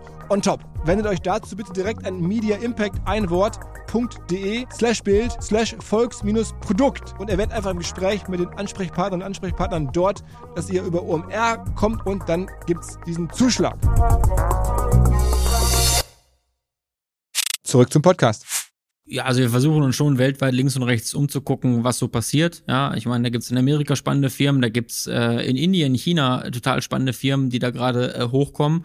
Und da versucht man davon zu lernen. Ähm, feststeht, und ich glaube, deswegen äh, sind diese ganzen amerikanischen Investoren auch bei uns investiert, dass ähm, der europäische Markt ein unglaublich schwieriger Markt ist für Dritte, die nicht aus Europa kommen, einzunehmen. Ja, schwere Regulierung, schwierige Kunden, sehr großer Flickenteppich. Also quasi Frankreich funktioniert anders als Deutschland und als Italien. Ähm, von daher glaube ich jetzt nicht, dass irgendeine große amerikanische Bank da über Nacht hier ähm, Fuß fassen wird. Aber diese Märkte, also auch X oder eben äh, Indien, China, zeichnen vor, auch Nubank in, in, in Südamerika vor allem, zeichnen vor, wo der, wo der Weg hingeht. Und das ist eben eine mobile Bank, wo ein Großteil meines Vermögens äh, ist. Und ähm, da haben wir schon das große Glück eben mit diesen Investoren, nicht? Ich meine, wir haben Keith Rabois, äh, der Teil der, der Anführungszeichen PayPal-Mafia war und äh, äh, lange Zeit auch bei Square, also bei Jack Dorsey da äh, mit im äh, Vorstand war, äh, oder Doug Leone, einen der Mitgründer von Sequoia. Ähm, die uns da immer wieder helfen, aus unserer Komfortzone rauszukommen, ja, ähm, und äh, gucken, dass wir eben auch da äh, am Zahn der Zeit bleiben. Und das sind immer sehr intensive Meetings, die unglaublich spannend sind. Wo guckt ihr noch hin? Also Nubank hast du gesagt, irgendwie, ähm, was sind noch so, sag mal noch ein, zwei andere Banken, die, du spannend findest? Ähm, also ich glaube in Indien gerade ein extrem schnell wachsender Spieler ist Grow. Glaube mit 3R geschrieben. Ja, ist auch so ein, mhm. so ein, so so Brokerage-Plattform, die natürlich da in so einer wachsenden Mittelschicht wie in Indien irgendwie 1,x Milliarden Menschen ähm, unglaubliche Wachstumskurven hinlegt. Ähm, dann gibt's in Kasachstan so ein Local Champion, Kaspi, ja, so eine voll integrierte Neobank, die äh, äh, unglaublich spannende Sachen machen. Auch börsennotiert, ne? Kann, kann man sogar selber ja, genau. anlegen. Ne? Ja, es ist, glaube ich, so ein, so, ein, so ein heimlicher Liebling vom Jan, Jan Beckers, nicht? Ähm, ja, ja. Äh, mal gewesen zumindest, weiß ich nicht mehr, ob heute noch. Aber ähm, wir haben da schon echt ganze Teams, die nichts anderes machen, als sich weltweit mit Wettbewerbern zu beschäftigen, zu gucken, was die machen, wie deren Geschäftsmodelle funktionieren und was im Zweifelsfall hier auch äh, funktioniert. Und ähm, das sind dann immer extrem spannende Meetings mit denen, ähm, wo man dann neue Ideen entwickelt, aber manchmal auch gebremst wird, dass ähm, eben Europa nicht Indien ist ist, sind diese, diese Typen, die du da triffst, also ich meine, diesen Keith Rabois, den nehme ich auch wahr, ist ja ein Intimfeind von Scott Galloway, die beiden behaken sich gerne mal auf Twitter oder auf X irgendwie und haben andere Meinungen. Ähm, oder auch Doug Leon, das sind ja also Legenden und somit die krassesten Typen in diesem ganzen Game seit vielen Jahren. Ähm, beschreibt man so ein bisschen, ist das für dich nochmal so, dass du, okay, krass, oder kochen die mit Wasser, aber sind halt irgendwie einfach erfahren oder wie würdest du es beschreiben? Da gibt es so ein paar Anekdoten, die du da teilen kannst? Ja, also zunächst einmal glaube ich, wie wir oder wir hatten andersrum, wir hatten das große Glück, uns in vielen Finanzierungsrunden ein bisschen Investoren auszusuchen. Und ähm, wir haben nie versucht, die höchste Bewertung zu bekommen. Also wir hätten sicherlich in jeder der einzelnen Runden eine höhere, deutlich höhere Bewertung erzielen können, sondern eigentlich die besten Investoren und ähm, auch so ein bisschen diese Leute zu finden. Ich glaube, da sieht man auch so ein Pattern, ne, wer bei uns im Board ist, die schon ähm, sehr ambitioniert sind und die auch wirklich echt dich anstacheln, deine äh, Komfortzone ähm, zu verlassen. Ja, und das sind dann ähm, ganz eigene Typen. Also ich meine zum Beispiel Keith, der war halt nicht nur ein sehr, sehr erfolgreicher VC-Investor, sondern einfach auch wirklich ein exzellenter Operator. Also er hat große Firmen geführt, hat selber zwei Unicorns aufgebaut, war im Vorstand von LinkedIn, von PayPal, von Square. Ja, also hat unglaublich viel gesehen. Und das sind dann schon sehr, sehr intensive Diskussionen. Also es geht darum, irgendwie, wie baust du ein Führungsteam auf? Wie heierst du jemanden? Ja, und da gibt's dann zum Beispiel so diese, diese profanen Sätze, wo man sich so denkt, ähm, äh, äh, ja, sind so Bauernweisheiten und heute weißt du, dass da extrem viel Wahres dran ist. Also, äh, zum Beispiel hat er mir gesagt, so, wenn du ein Jour fix, also so ein wiederkehrendes Meeting mit einem, mit einem, mit einem direkten Mitarbeiter hast und dann machst du eine Strich Strichliste und du fragst dich, vor dem Meeting habe ich jetzt irgendwie ein ungutes Gefühl vor dem Meeting, bin ich irgendwie nervös oder irgendwie freue ich mich auf das Meeting. Und jedes Mal, wenn du dich nicht freust, machst du einen Strich. Erste Mal ist okay, das zweite Mal ist schlecht, das dritte Mal musst du dich wahrscheinlich trennen von dem Mitarbeiter. Ja, also so einfach ist das. Und diese Regel hat sich echt einfach irgendwie bewahrheitet. Ja, also dass du wirklich einfach in dich reinhorchst, du fragst, funktioniert das, ist die Chemie gut? Ja, und das sind genau solche Meetings. Er kommt zu dir und, und, und sagt dir, okay, sag mal die drei oder vier Sachen, die du erreichen willst im nächsten Quartal. Dann sagst du das, du machst da große, tolle Pläne und dann sagt er, okay, jetzt mach mal an dem Beamer deinen Kalender auf. Und erzähl mir mal die Stunden, die du auf den drei wichtigsten Themen verbracht hast. Und dann stellst du fest, du hast gar keine Zeit auf den drei wichtigsten Themen verbracht. Dann lernst du deinen ganzen Kalender umzustrukturieren, dass du wirklich Zeit darauf verwendest. Und das sind schon solche, sag ich mal, Hacks, Anekdoten, die extrem unkomfortabel sind beim ersten Mal, aber die dann irgendwie helfen. Wie gucken denn die oder wie guckst auch du am Ende oder guckt man da gemeinsam auf Deutschland? Also ich meine, die müssen ja scheinbar irgendwie schon auch bullish sein, auf, auf zumindest mal auf Europa, sonst würden sie nicht so viel Geld hier in Europa irgendwie investieren in Firmen wie deine. Ähm, aber gleichzeitig ne, auch wenn wir so off the record sprechen, äh, es gibt schon viele, die, die, die immer zweifeln, die durchaus ähm, ja, Sorge haben vor den nächsten Jahren hier in Deutschland oder in Europa. Ähm, was hörst du von denen und wie guckst du selber drauf? Ja, also ich glaube, dass die grundsätzliche Stimmung, und ich sage jetzt mal Deutschland speziell, vielleicht Europa, äh, in den letzten zwei Jahren nicht besser geworden ist. Also man sieht ja schon, dass da sehr, sehr viele Hausaufgaben liegen geblieben sind und ähm, dass das eigentlich verlorene Jahre waren und dass da ähm, sich schon einiges verändern muss, damit man irgendwie diese selbstgemachten Probleme äh, äh, löst, ja, weil wir sind ja irgendwie gefangen in einer mittelgroßen Inflation, die Wirtschaft wächst nicht richtig, also so Stagflation, das sind schon wirklich so toxische Sachen ähm, äh, für äh, viele Unternehmen und auch für Venture-Unternehmen. Ähm, wir haben das Glück, dass wir eben in diesem Bankenbereich ein Stück weit ähm, riesige Eintrittsbarrieren haben, ja, und das quasi, es wird im Bankenbereich immer nur einen Local Champion geben, also der aus Europa selber kommt. Und der Markt ist natürlich gigantisch groß immer noch. Und deswegen haben diese Investoren uns halt eben so viel Geld gegeben, weil sie glauben, dass wir das erreichen können im Markt Europa. Das heißt, wir sind so ein bisschen davon abgeschottet.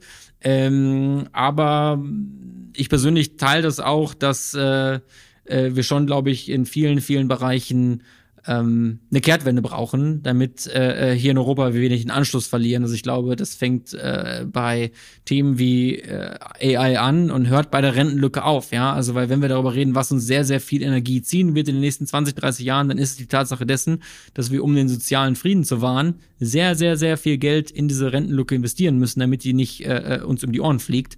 Und ähm, da, glaube ich, sind viele offene Fragen gerade auf dem Tisch. Also am Ende läuft es auf irgendwelche Staatsfonds hinaus, äh, so wie es irgendwie in Norwegen oder in, in Kanada und so zum Teil der Fall ist. Also, ja, die unangenehme Wahrheit wird sein, dass wahrscheinlich ein bis zwei Generationen in der Mitte dieser Transformation sind. Weil so ein Rentensystem kannst du nicht einfach über Nacht irgendwie ändern mit einer Reform. Ja, das ist äh, nicht möglich, sondern du musst wirklich über einen längeren Zeitraum hin ähm, äh, das so ganz langsam umphasen. Und das heißt, wahrscheinlich sind ja, du und ich, unsere Generation in dieser Mitte gefangen. Und das Einzige, was uns überbleibt, ist selber äh, vorzusorgen. Ist eine Möglichkeit, demnächst auch vielleicht einen Bitcoin-ETF bei euch zu zeichnen? Also freust du dich ja schon drauf, wenn jetzt demnächst dann der äh, viel äh, beschriebene äh, Bitcoin-ETF kommt? Ja, ich freue mich auf viele Sachen. Ähm, also Cryptocurrencies generell sind ähm, immer mal wieder ein wichtiges Produkt für uns. Wir bieten das heute an. Wir bieten auch echte Kryptos an. Das heißt, man handelt bei uns jetzt irgendwie keine Derivate oder sowas auf Krypto, sondern wirklich ähm, wahre Kryptowertungen. Das eben mit der Regulierung einer Bank. Ähm, ob und wie sich jetzt der Markt nochmal groß verändert mit Krypto-ETFs, das äh, wissen andere besser als ich. Ich glaube, das ist Krypto-Halving oder Entschuldigung, das Bitcoin-Halving jetzt äh, in Q2 nächsten Jahres oder Entschuldigung, diesen Jahres ähm, ähm, ist ein wichtiges Ereignis. Aber einer unserer sehr großen Investoren hat mal gesagt, jeder, der behauptet, der, dass er weiß, dass was in den nächsten zwei Jahren mit Krypto passiert, ist entweder ein Lügner oder ein Idiot. Ähm, also keiner weiß es, glaube ich, so richtig und deswegen muss man da mal sehr, sehr verhalten sein mit Prognosen. Aber wenn der ETF kommt, dann könnte es schon sein, dass viele sagen, okay, endlich kann ich ganz einfach und ganz unproblematisch und ohne irgendwelche Sachen zu verlieren und irgendwie Angst zu haben über euch mit meiner sozusagen bekannten Lieblings-App äh, kann ich dann sofort irgendwie da einsteigen. Das ist, ist ja schon was Cooles eigentlich. Natürlich ist es was Cooles und ähm, man kann auch sehr viel Fantasie entwickeln.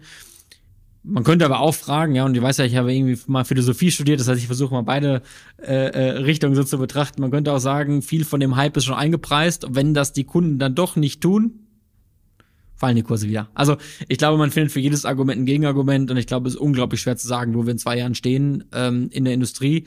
Was ich sagen kann, ist, dass die dahinterliegende Technologie, Blockchain, das ist eine Technologie, die wird bleiben, die macht auch bei uns schon heute viele, viele Sachen einfacher. Und ähm, ich glaube, das wird sehr spannend sein zu sehen, was daraus alles entstehen kann. Wann erwartest du denn diesen Bitcoin-ETF konkret, dass der bei euch sozusagen käuflich ist? Boah, das weiß ich gar nicht. Es hängt von vielen, vielen Faktoren ab. Ich glaube, ähm, die Startdaten der ganzen Produkte sind auch noch gar nicht so richtig äh, klar. Ähm, feststeht, wir haben da äh, ganze Teams und ich glaube, wenn es den geben wird, werden wir einer der ersten sein, der es anbietet. Ich meine, ähm, zum Beispiel im September haben wir ja bei Trade Republic als erster Broker in Europa Anleihenhandel geöffnet, ne? Also ganz langweiliges Produkt. Du kaufst irgendwie Staatsanleihen Deutschland, kriegst damit jährlich zwei, drei, vier Prozent Zinsen, ja. Und wir versuchen eigentlich schon immer, wenn was Spannendes für den Investor möglich ist, einer der ersten zu sein, ähm, der das anbietet. Ähm, und das werden wir dann bei so einem Krypto-ETF äh, wahrscheinlich auch sein. Und bei Private Equity, ich meine, das ist ja auch so eine, so eine Anlageklasse, ähm, wo jetzt viele davon reden, dass man die jetzt endlich demokratisieren könnte und dass jetzt irgendwie auf einmal jedermann ähm, oder ab einer gewissen Schwelle, die jetzt nicht mehr so ganz hoch ist wie früher, teilweise ein paar tausend Euro in so äh, Fonds einzahlt, dann wiederum auch an in Private Equity Fonds mit drin hängt, mehr oder weniger, so als, als Anleger und als, als Renditebezieher. Ähm, das von eurem Playbook her müsste es doch das nächste Schlachtfeld sein, wo man euch demnächst auftauchen sieht, dass irgendwie ihr sagt, okay, äh, der kleine Mann auf der Straße in der Republik äh, Trade, äh, der darf dann auch bei Private Equity mitmischen. Also auf der einen Seite hast du recht, ne? also Private Equity ist als solches eine spannende Assetklasse, die heute noch den Retail-Anlegern äh, verschlossen ist. Und wenn man äh, sich fragt, welche Assetklasse ist wirklich irgendwie dekorreliert zu Public Markets, dann ist es wahrscheinlich so Private Equity, vielleicht sogar Venture Capital. Ähm, auf der anderen Seite muss ich da Euphorie so ein ganz klein bisschen ähm, bremsen. Ähm, die Eintrittsvoraussetzungen sind immer noch irgendwie 100.000, 250.000 Euro Mindestinvestment. Man hat so eine sogenannte J-Curve, das heißt, man muss eigentlich jahrelang erstmal Geld investieren, bevor man irgendwie Rendite erzielt. Man ist sehr inflexibel, kann nicht verkaufen. Und es gibt Ideen regulatorisch, wie man das öffnen kann, aber äh, das, was wir sehen, das ähm, ist noch sehr weit davon entfernt, wirklich diese Probleme nachhaltig zu lösen. Ähm, von daher glaube ich, gibt es da noch viele ähm, unbeantwortete Fragen und äh, bei Trade Republic werden wir erst an ein Produkt wirklich ähm, ähm, mit uns beschäftigen, wenn es einfach demokratisiert ist und für viele Leute äh, möglich ist. Eine andere Sache, äh, die ja in die gleiche Richtung geht, sind, äh, wenn man in so richtige Assets investieren kann, so Kunst, Schuhe, Uhren, nicht? Da gibt's ja auch so Einzelplattformen. Lego, habe ich gelesen. Ja, Beispiel Lego, ja. Ähm, oder äh, NFTs hatten wir auch eine Zeit lang. Ich glaube, auch in solchen Assetklassen sind noch viele, viele Fragen unbeantwortet. Bei uns geht es darum, willst du dieses Asset noch in 30 Jahren haben und kannst du darauf einen Teil deiner Altersvorsorge aufbauen? Und ähm, ich glaube, da ist in vielen dieser Assetklassen ähm, äh, die, die Frage noch nicht ganz wirklich beantwortet sag mal, viele so D2C-Brands der letzten Jahre, ähm, die haben irgendwann äh, auch mal angefangen, eine Filiale aufzumachen. Nicht irgendwo, sondern dann halt auf der Fifth Avenue oder ähm, da, da gibt es dann halt schon so die, diese Online-Brands, die aber dann auch darüber sozusagen als Marketingkanal, am Ende sogar sogar Apple, ne? auch, Apple ist ja auch, glaube ich, ein Vorbild von euch, ähm, gesagt haben, okay, wir machen halt diese Flagship-Stores auf, hier in Hamburg am Jungfernstieg, in Berlin am Hackischen Markt, äh, am, weiß ich nicht, in New York auf der Fifth Avenue wäre es nicht auch für euch irgendwann eine Idee zu sagen, okay, wir machen den ganz großen Trade Republic Flagship Store auf, irgendwie direkt neben Apple Store, so, das müsste doch eigentlich so Christian Hacker DNA sein. Und sag mal, sollten wir dann Eppendorf sein oder Schanze?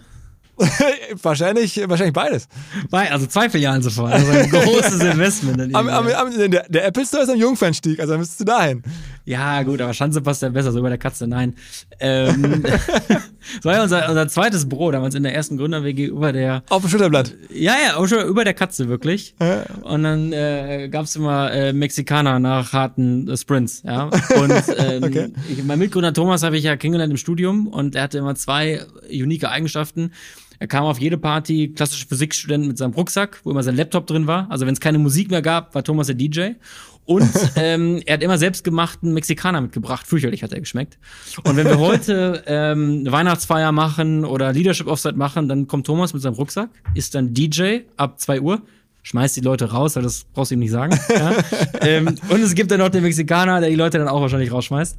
Ähm, also das ist uns erhalten geblieben. Nein, also ja, äh, physische Sachen oder physische Filialen sind, glaube ich, so als Symbolik ähm, spannend, aber heute für uns nicht wirklich relevant. Es ist schon mal ein großer Schritt, dass man Trade Public sprichwörtlich anfassen kann.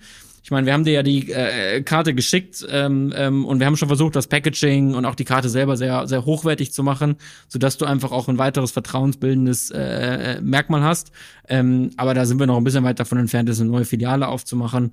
Ähm, die App ist, glaube ich, die bessere Filiale. Klar, aber ich meine, auch so Beratungsleistungen, auch so ein bisschen nochmal eine andere, als, als Marketingkanal zu sehen. Ich meine, du weißt ja schon, was die Apple Stores für Apple getan haben. Also ich meine, diesen, diesen direkten Zugang zu haben, ähm, ich, ich glaube, der Apple-Erfolg wäre ohne die Stores ähm, nicht möglich gewesen, äh, weltweit jetzt gesehen.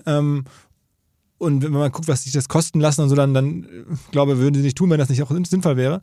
Ähm, also das ist für euch wirklich vollkommen ausgeschlossen, weil irgendwie habe ich so das, das Bauchgefühl, das auch so Bankfilialen neu zu inszenieren, das neu zu denken, das äh, stylischer zu machen, aber gleichzeitig auch irgendwie noch irgendwie die Hemmschwelle absenken, die Beratung vereinfachen, verbessern, effizienter machen. Da liegt nichts drin, meinst du? Ähm, lass mich das umformulieren. Also ich glaube, die Herausforderung dessen, wie du diese ganzen deskriptiven, kalten Finanzinformationen für den Menschen ähm, aggregierst und verständlich machst, das ist, glaube ich, eine sehr, sehr relevante Frage. Die Frage ist, ob das über eine Filiale passieren muss oder anders. Ich glaube, da haben wir Ideen, ähm, die ich jetzt heute nicht erzählen werde, wie das funktionieren kann. Ähm, aber das ist schon auch eine sehr relevante Frage. Ne? Also zum Beispiel ähm, das Idee von so einer Sharp Ratio. Ja, also quasi, was ist so ein bisschen äh, äh, äh die Korrelation und Verlustpotenzial meines Portfolios? Gab es mal einen Nobelpreis für, glaube ich. Ähm, das ist ein Konzept, was verstehen ähm, wenig Leute. Das kannst du aber eigentlich sehr, sehr gut den Menschen äh, erklären. Ne? Ähm, und äh, die Frage dessen, wie du also solche Sachen irgendwie menschlich machst, das ist schon eine relevante. Ob das über eine Person in der Filiale am Jungfernstieg mit einem äh, frisch gepressten Espresso sein muss oder anders, ähm, das wird die Zukunft zeigen. Ich bin dir recht dankbar, dass wir bislang in diesem Podcast nahezu ohne das äh, Buzzword oder das zumindest das Hype-Wort AI oder Gen AI ausgekommen sind. Ich weiß auch, dass da natürlich viel dahinter steckt, ähm, in einigen Fällen zumindest. Anderen glaube ich nicht so sehr. Ähm, welche Rolle spielt es denn bei euch? Also lass uns das äh, in zwei, glaube ich, Bereiche trennen. Ähm, was das für uns als Firma heißt. Ähm, ich glaube, diese ja, stochastischen, äh, linguistischen Modelle, was es am Ende des Tages ja ist, ähm, ähm, helfen uns heute dabei, besser gezielter auf Kundenservice und Fragen zu reagieren und somit einfach eine leistungsfähige Experience anzubieten. Ich glaube, das ist schon wichtig. Sie helfen uns extrem bei der äh, Fraud-Erkennung. Ja, da sind diese Modelle extrem stark, ja, heute schon, ähm, um da auch selbst zu lernen und gewisse Patterns zu erkennen. Ähm, ob und wie sie mal in die App kommen, das wird sich zeigen. Ich glaube, da gibt es noch viele offene Fragen. Ähm, aber aus meiner Sicht ist die zweite äh, Dimension viel, viel spannender, denn wahrscheinlich muss man noch davon ausgehen, dass ähm, irgendwas rund um AI die nächste, in Anführungszeichen, industrielle Revolution ist. Ja? Und ähm, erfahrungsgemäß wird durch so eine industrielle Revolution eine Wohlstandsexplosion passieren. Das Problem ist wahrscheinlich, dass man für AI drei Sachen braucht. Ja, man braucht ähm, Computerchips, man braucht Daten und man braucht Energie. Ähm, wir haben in Europa keine wirklichen Chipfabriken. Wir haben eines der äh, schärfsten äh, Datenschutzgesetze und wir haben äh, sehr teure Energie. Das heißt, mit an Sicherheit grenzender Wahrscheinlichkeit wird ein Großteil dieser nächsten industriellen Revolution irgendwie hier an uns vorbeigehen. Jetzt hast du aber als Anleger die Möglichkeit, in AI-Firmen auf der ganzen Welt zu investieren. Und deswegen kann ich nur jedem irgendwo zurufen und ohne dass man jetzt sofort in zehn AI-Firmen investiert, dass wenn das passiert und es diese Wohlstandsexplosion gibt, dann kannst du über den Kapitalmarkt darin wunderschön partizipieren und auch ähm, echten Teil von deinem Wohlstand erheblich ähm, ausbauen. Und ich glaube, das ist echt eine sehr, sehr spannende Dimension. Ja, und da kann ich nur jedem raten, es nicht zu verpassen. Ähm, denn wenn also du redest von einem KI-ETF oder sowas? Auch nicht nur so. Ich glaube, es gibt auch viele Firmen ähm, ähm, und es ist nicht nur so die einfachen wie Google, Apple oder vielleicht sogar Tesla, aber auch ganz andere Firmen, die dann einfach ähm, äh, weiter wachsen werden. Also lass uns nochmal zurückgehen zu einem ganz langweiligen MSCI World ETF. Ja, also die tausend größten Firmen der Welt. Wenn wir davon ausgehen, dass das stimmt, was ich gesagt habe, sprich, dass es die nächste industrielle Revolution gibt, dann werden ja in relativ äh, wenigen Jahren viele AI-Firmen in diesem MSCI World sein und die Weltwirtschaft wird einfach erheblich weiter wachsen. Und das heißt, nur alleine mit dem MSCI World partizipierst du erheblich von diesem Trend. Ja, also quasi, ähm, solange du investiert bist, wirst du diesen Trend mitbekommen. Wenn du aber gar nicht investierst, dann geht der wirklich an dir vorbei und ähm, das ist wahrscheinlich in, äh, äh wenn man auf die Geschichte guckt, ähm, eher nicht so gut. Okay, okay. Sag mal, ähm, wir sprechen heute am Tag, als der ähm, langjährige Chef deines Lieblingssportvereins ähm, seinen Rücktritt für Ende 2025 angekündigt hat. Ähm, jetzt ist für dich aber kein Ende in Sicht, oder? Ich meine, du bist jetzt nicht von Herrn Watzke inspiriert und sagst, okay, ähm, du bist sozusagen in, in it for the long game. Also das heißt, man kann auch in fünf, sechs, sieben, acht Jahren bist du noch bei Trade Republic am Start, kann ich mich sozusagen darauf verlassen, kann ich schon mal die Termine einblocken alle zwei Jahre? Ja, genau. Ich glaube, ich kenne mich gut mit 4% Zinsen aus, mit Viererketten vielleicht nicht so. Ja, ähm, also für mehr hat es dann vielleicht nicht gereicht. Ähm, ähm, nein, also ich glaube, das kann man ja auch so ein bisschen äh, wieder auf, auf, auf, auf Trade Public beziehen. Ähm, das, was äh, Herr Watzke gemacht hat bei Borussia Dortmund, ist, glaube ich, einmalig. Ich glaube, nach Jacobi, dem Gründer von Dortmund, ist er so quasi der zweite Gründungsvater, der diese Firma oder der diesen Verein aus dem äh, Bankrott jetzt wieder geführt hat bis ins Champions League Finale und dafür müsste man wahrscheinlich einen Trainingsplatz oder, oder eine ganze Tribüne nach ihm benennen. Ähm, deswegen ist es sehr schade, ähm, aber ich glaube, äh, was Neues gehört äh, zum Leben und zum Sport dazu. Ähm, ich für meinen Teil ähm, stehe jeden Morgen auf und freue mich unglaublich, dass ich mit den smartesten Leuten an aus meiner Sicht einem wirklich wichtigen Problem äh, äh, arbeiten darf. Und ähm, ähm, mit unseren Investoren haben wir da echt noch viel vor. Und ich glaube, ähm, wir gucken auf das erste Jahr, seitdem ich oder wir Trade Public gegründet haben, wo wir äh, viel aus eigener Kraft wachsen können, ohne neue Lizenzen, ähm, äh, weil früher war es immer, jedes Produkt hing an einer neuen Lizenz. Und das ist schon äh, eine sehr spannende Vorstellung und deswegen äh, freuen wir uns. Und ja, ich würde mich freuen, ähm, alle zwei Jahre wiederzukommen. Ja, mal gucken. Also die Deutsche Bank, habe ich gerade mal geguckt, ist noch irgendwie 25 Milliarden Market Cap, also auf dem Papier noch irgendwie fünf, fünffach von euch entfernt. Vielleicht irgendwie nicht mehr ganz so weit. Aber die kann man auch noch knacken. Also kann man als Trade Republic eines Tages wirklich so vom Wert her die Deutsche Bank einholen? Ich glaube, wenn du heute, ähm, was wir jetzt ja schon haben, 4 Millionen Kunden hast, die wie gesagt 30 Jahre alt sind, die jetzt noch 20, 30, 40 Jahre Vermögensaufbau vor sich haben und du schaffst es mit diesen Kunden zu wachsen, also dass sie quasi auf Englisch bei dir graduaten und dann irgendwann noch retiren. Wenn wir das schaffen und das vier, vielleicht irgendwann mal zehn, mal irgendwann 20 Millionen Kunden werden, dann baust du wahrscheinlich eines der wichtigsten Finanzinstitute Europas auf. Und Charles Schwab ist über 100 Milliarden wert. Also die Fantasie, was du da erreichen kannst, ist wirklich sehr groß. Ob und wie wir das erreichen, wird sich zeigen. Da liegen viele Unwegsamkeiten drin. Aber wir haben den ersten Schritt gemacht über die letzten fünf Jahre, öffnen jetzt heute ein neues Kapitel und äh, werden da auch weiter mit sehr, sehr viel äh, Demut, harter Arbeit, Innovationsgeist und hoffentlich ein bisschen Glück äh, dran arbeiten und ähm, dann mal sehen, was daraus werden kann. Okay, okay, okay. Also wir werden es natürlich begleiten. Ähm, wir haben ja auch schon viele Projekte gemeinsam gemacht. Ich hoffe, das bleibt auch in Zukunft so, dass wir uns regelmäßig mal sehen. Vielleicht auch auf einer ähm, Konferenz oder irgendwo in, in, irgendwie auf, Bühnen oder irgendwie und, unter Unsere Filiale an der Schanze, ja, man weiß es nicht. Genau, in, in einer Filiale von euch, wer weiß. Jedenfalls irgendwie, du hast jetzt eine Menge Headlines geliefert, also von Trade Republic Gründer fordert Watzke-Tribüne ähm, bis zu, weiß nicht, wann, wann knacken wir die Deutsche Bank. Also auch das klang jetzt ja so, möglich ist es. Charles Schwab ähm, hat es auch geschafft ähm, und das ist eben euer Vorbild, äh, habe ich heute gelernt. Also vielen, vielen Dank äh, für die Zeit ähm, und ja, wir hören uns, wir werden sicherlich beobachten, was daraus wird. Alles Liebe. Vielen, vielen Dank. Wir haben einen neuen Partner hier im Podcast, an dem wir mit OMR auch zu einem ganz, ganz kleinen Teil beteiligt sein dürfen. Die Rede ist von Along, eine Firma, die folgendes Problem löst. Und zwar B2B-Verkaufsprozesse sind sehr kompliziert meistens.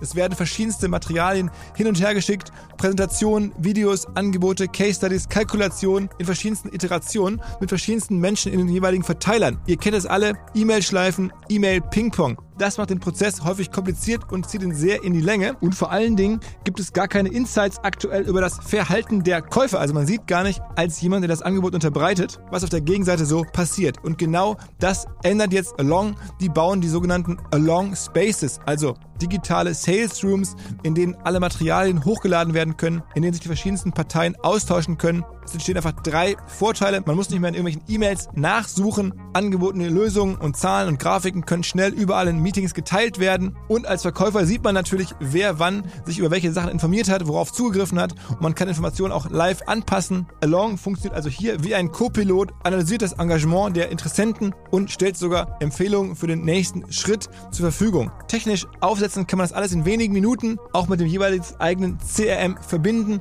Das macht Along. Wir glauben auch deswegen dran, weil es im Bereich Digital Sales Rooms die Nummer 1 ist auf unserer hauseigenen Softwareplattform auf OMR.